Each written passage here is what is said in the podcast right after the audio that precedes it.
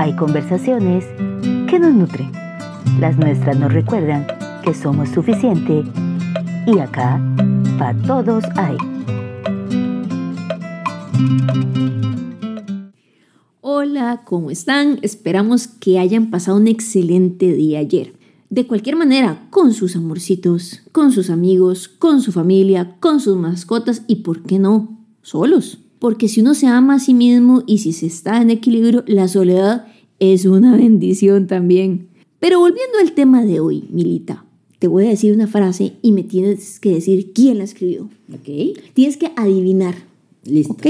No te quiero por tu cara, ni por tus años, ni tus palabras, ni por tus intenciones.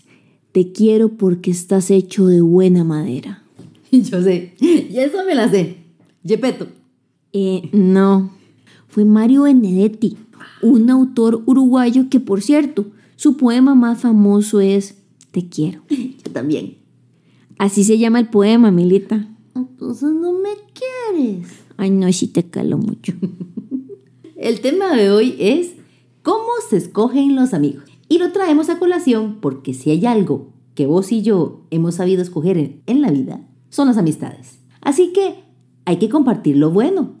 Vamos con nuestros parámetros para escoger bien a los amigos. Hay que dejar clara la importancia de los amigos. El recetario sagrado nos dice en Proverbios 17, 17, en todo momento ama al amigo que es como hermano en tiempos de angustia. Y un proverbio chino dice, solo llegarás más lejos, acompañado más rápido. En definitiva, los amigos son cómplices que nos acompañarán por libre elección en diferentes viajes. Por eso son importantes en la vida del ser humano.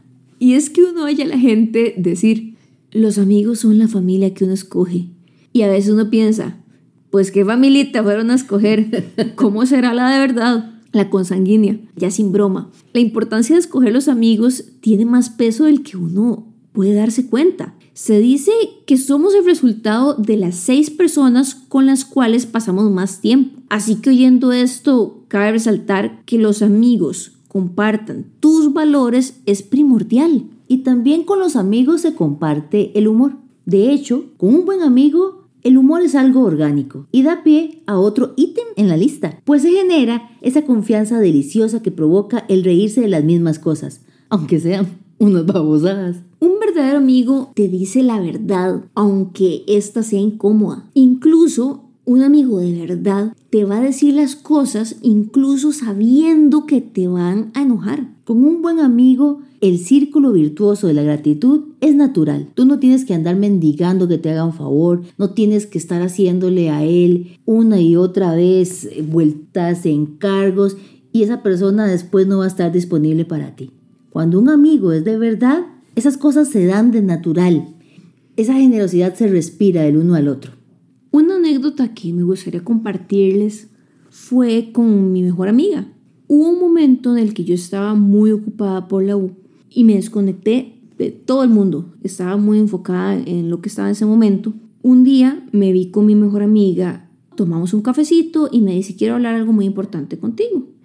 Y me dice, te extraño mucho y siento que has descuidado la relación que tenemos. Yo sé que estás ocupada, yo sé que tienes poco tiempo, pero si realmente aprecias esto que tenemos, porfa, ponme un mensaje, estemos en comunicación. Hay maneras de eh, seguir en contacto. Y eso a mí me dejó, me impactó mucho porque, uno, yo no sabía que ella se estaba sintiendo así y que fuera brutalmente honesta sabiendo que yo me podía haber enojado, pude haberle dicho, mira, en este momento para mí es más importante donde estoy eh, metida, eh, es muy importante para mí este proyecto en el que estoy. Pero ella, a pesar de saber que todas esas eran posibles consecuencias, ella se atrevió a decírmelo. Y la verdad es que yo dije, sí, no he invertido en mantener la comunicación entre nosotras. A lo que vamos con eso es que un amigo de verdad se atreve a decirte esas cosas. Y lo bonito también, acotándote a eso con tu amiga, es que ahora que es ella la que está súper full de un montón de proyectos de la universidad,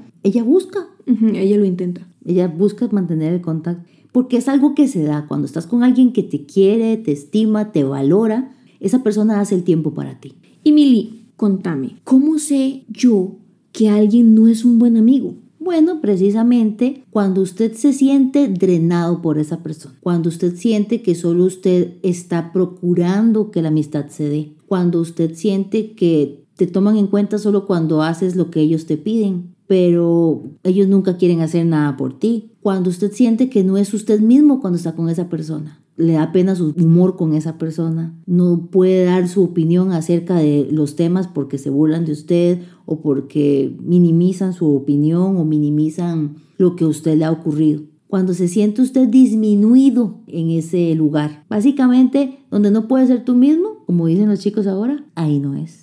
Hace bastantes años yo llevaba un curso y en ese curso conocí a una mujer que la verdad fue muy amable conmigo. Incluso me empezó a ofrecer eh, ride a la casa porque vivía cerca, vivíamos en, en, la misma comunidad y me ofreció después que trabajara con ella. Pero cuando empecé a trabajar con ella, a pesar de que era muy amable, empecé a sentirme incómoda porque ella se quería aprovechar de mí. ¿En qué sentido? Quería que trabajara con ella pagándome una cochinada, aprovechándose de mi tiempo, de mi conocimiento. De que manejas dos idiomas. Exactamente, que, que hablaba inglés. Era una persona oportunista. Fue muy difícil en ese momento porque estaba muy joven, pero al día de hoy yo sé que tomé la decisión correcta de alejarme de una persona así. Y también porque ahí, con ese ejemplo, de esa anécdota, el paso número uno de compartir valores sale a relucir. Precisamente porque usted la vio hacer a muchas cosas que eran contrarios a tus valores, obviamente uno se va a sentir incómodo ahí. Donde alguien actúa de una manera contraria como yo actuaría, se siente como cuando te pones algo de una talla más chica que tú. Sencillamente uno no puede caminar con naturalidad, no, puede, no está cómodo. Y es que un amigo real se alegra contigo también. Se alegra de tus logros como propios. Es toda una dinámica distinta. Cuando te ve triunfar, se alegra contigo. Cuando hay una oportunidad, piensa en ti y te la comparte cuando te ve con otra persona, también estar contento, sea familia, sea amigo, sea novio, se siente feliz por ti. Esas personas que añaden son las personas que debemos procurar tener en nuestro círculo íntimo.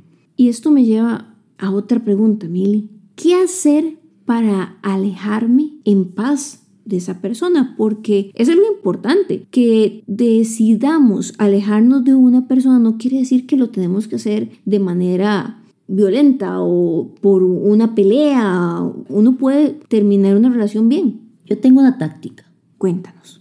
Yo dejo de estar disponible. Es lo primero que hago. Cuando yo noto que una persona que solo busca su propio beneficio o que solo piensa en lo que ella puede obtener de mí, pero no, no quiere añadir a mi vida, solo piensan añadirse a su propia vida, yo dejo de estar disponible. Sencillamente ya no, no tengo el tiempo, eh, no voy a estar, no tengo otros planes, me voy distanciando de a poquito. Porque uno sabe distinguir con el tiempo cuáles son las personas con las que puedes contar y cuáles con las que no. Hay que dejar claro esto. El alejarse de alguien o el decidir no seguir conociendo a una persona, no seguir profundizando en las dimensiones que esa persona puede tener en su vida, no quiere decir vamos a ser su enemigo. No quiere decir que ahora es una persona a quien yo le vaya a hacer un daño o una persona de quien yo vaya a andar hablando mal o demás. No, sencillamente esta persona a mí no me parece valiosa o esta persona yo no le parezco valiosa. Entonces sigo mi camino. Y la manera es precisamente tener nosotros claro qué queremos y qué no queremos en nuestra vida. Nos pasa muy a menudo que tenemos miedo a la soledad o que tenemos miedo a estar en un lugar desconocido o en un lugar nuevo sin un compinche, sin un cómplice, sin alguien que esté ahí acuerpándome. Y aceptamos migajas de los demás. Como dice Nilda Caraviglio, estar dispuesto a recibir migajas es planear la frustración. Y algo que mencionaste hace un ratico, Mili, de que tal vez a la otra persona no le parecemos lo suficientemente valiosa. Creo que también eso está en que muchas veces no sabemos nuestro valor. Entonces es muy importante conocerlo primero para saber. Saber cuál es nuestro lugar en una relación. Exactamente. Pero de eso hablaremos la próxima semana. Feliz jueves y feliz semana. Chao. Bye. Hay ideas, frases o palabras que nos generan preguntas o nos llevan a respuestas, porque quedan ahí en nuestra cabeza rebotando cual bola en una cancha de juego. Esta es nuestra sección, te la dejo picando. Tu valor no decrece por la inhabilidad de otra persona para verlo. Esta frase la encontré días después de conversar con Alejandra sobre cómo darnos nuestro lugar y apreciar nuestro valor. Es un reto que al ser resuelto nos lleva al disfrute de un camino lleno de satisfacciones que antes no conocíamos. En el siguiente episodio hablaremos de nuestro valor. Te la dejo picando.